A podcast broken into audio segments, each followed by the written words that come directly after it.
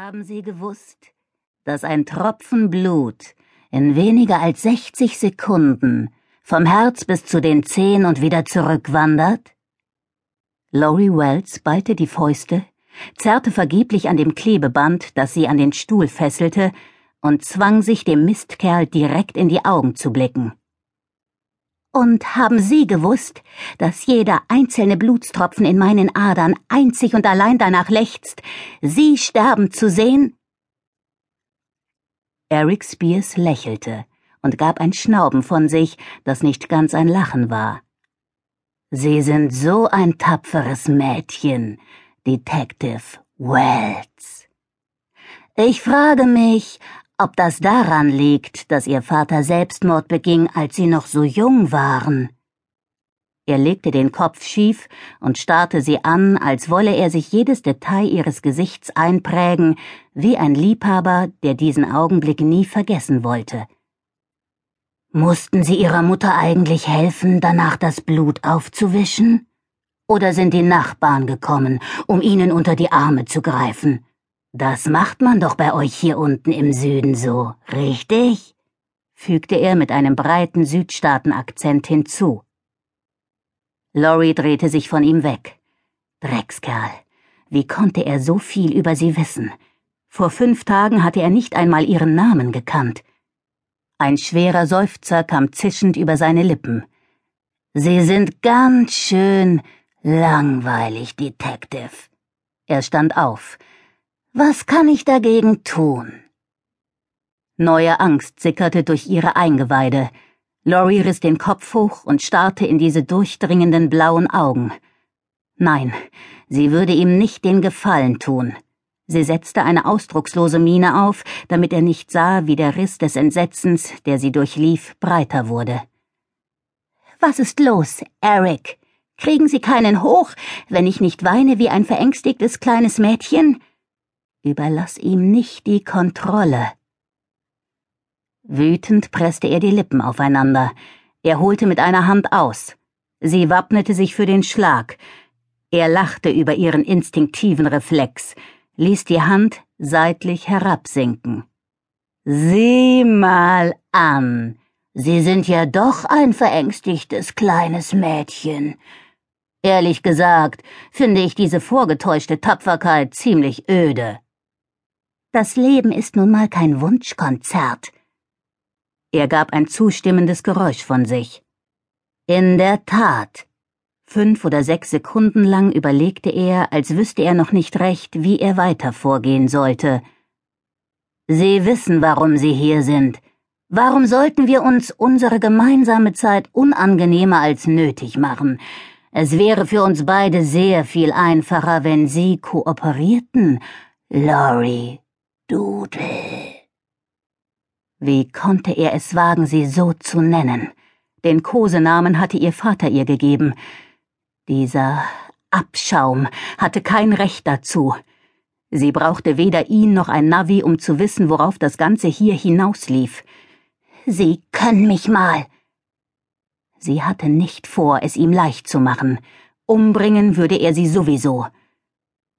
Spears kehrte ihr den Rücken und ging mit langen Schritten durch den Raum. Jetzt, wo das Licht an war, sah sich Lorry hastig um, auf der Suche nach irgendeinem Hinweis darauf, wo zur Hölle sie war. Er hatte ihr ein Beruhigungsmittel gespritzt, gleich nachdem er sie mit vorgehaltener Waffe gezwungen hatte, in seinen SUV zu steigen. Dadurch war es ihr während der Fahrt unmöglich gewesen, die Entfernung zu schätzen oder sich anhand der Verkehrsgeräusche zu orientieren. Sie fühlte sich immer noch ein wenig benommen. Ihr Mund war trocken. Sie straffte die Schultern und konzentrierte sich darauf, einen klaren Kopf zu bekommen. Sie musste wachsam sein, auf alles gefasst, was auch immer als nächstes kommen mochte. Denk daran, was du gelernt hast. Lass dich von deiner Intuition leiten. Konzentrier dich, Laurie.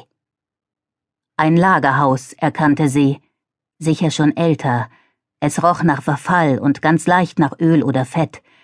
Backsteinwände ragten etwa sechs Meter hoch auf, zu einem von Stahlträgern gestützten Dach. Anderthalb bis zwei Meter über ihr leuchteten nackte Neonröhren an Metallhalterungen. Ein abgestandener Geruch lag in der Luft. Sie versuchte einen Blick hinter sich zu werfen, doch es gelang ihr nicht. An der Wand zu ihrer Rechten reihten sich Holzkisten, was darauf schließen ließ, dass das Lagerhaus kürzlich zu irgendeinem Zweck genutzt worden war. Sie kniff die Augen zusammen, um den Stempel auf einigen der Kisten zu entziffern. Grimes. Der Name sagte ihr gar nichts, obwohl sie schon ihr ganzes Leben hier lebte. In Birmingham gab es etliche verwahrloste und leerstehende Gebäude. In vielen war sie schon gewesen, aber in diesem hier nicht. Von ihrem Platz aus in der Mitte der großen offenen Halle konnte sie eine Tür sehen. Vielleicht ein Ausgang. Vielleicht auch nur ein Büro oder eine Toilette. Alles, was sie brauchte, war eine Gelegenheit, zu dieser Tür zu gelangen, vorausgesetzt es war keine Sackgasse. Wie ein alter Filmstreifen spulten sich in ihrem Kopf Bilder davon ab, was dieses Monster seinen anderen Opfern, allesamt Frauen, angetan hatte. Hoffnungslosigkeit nagte an ihrem Mut. Spears packte den einzigen anderen Stuhl in der Halle und zog ihn hinter sich her bis zu der Stelle, wo sie saß – an Handgelenken, Knöcheln und Taille mit reißfestem Klebeband an einen ebenso schweren Metallstuhl gefesselt. Er schob seinen Stuhl dicht an sie heran und setzte sich breitbeinig hin, so dass seine Knie neben ihren waren. Sie presste die Beine fester aneinander, wollte nicht, dass er irgendetwas von ihr berührte, wollte nicht einmal seinen Geruch einatmen. So wie sein dezentes Aftershave zeugte auch seine Kleidung von unaufdringlicher Eleganz. Die dunkelblaue Anzugjacke kam nicht von der Stange, so etwas gab es nicht in Läden, wo die Männer einkauften, die sie kannte. Das weiße Hemd war frisch und blütenrein, als hätte er es eben erst aus der Reinigung abgeholt. Die Jeans saßen wie maßgeschneidert. Die perfekte Verpackung für seine klassisch attraktive Gestalt, mit dem blonden Haar und den blauen Augen. Wenn du wissen willst, wie das Böse aussieht, schau in den Spiegel. Jess Harris hatte absolut recht damit. Eric Spears, alias der Spieler, sah ganz und gar nicht aus wie der perverse Mörder, der er, wie Laurie wusste, war. Warum machte er sich die Mühe, Frauen zu entführen, wo er sie doch mit diesem umwerfenden Lächeln, dieser tiefen, weichen Stimme ganz einfach in seine Höhle locken konnte. Die Jagd. Das war es, was ihn reizte, was seine abscheulichen Begierden anfachte. Laurie wünschte, sie wüsste nur die Hälfte von dem, was Jess über ihn wusste. Dann könnte sie vielleicht mehr tun, als nur ein verdammtes Opfer sein. Sie erinnerte sich noch sehr gut, wie sie, noch bevor sie Jess kennenlernte, in den Nachrichten gehört hatte, dass nicht ein einziges Opfer des Spielers ihm jemals lebend entkommen war. Ihre Brust tat weh. Sie wollte nicht sterben. Ihre Schwester brauchte sie. Ihre Mutter brauchte sie. Sie tröstete sich mit dem Gedanken, dass sie vermutlich in Sicherheit waren. Sobald Chief Burnett und Jess entdeckten, dass sie vermisst wurde, würden sie alle Hebel in Bewegung setzen, um ihre Familie zu schützen.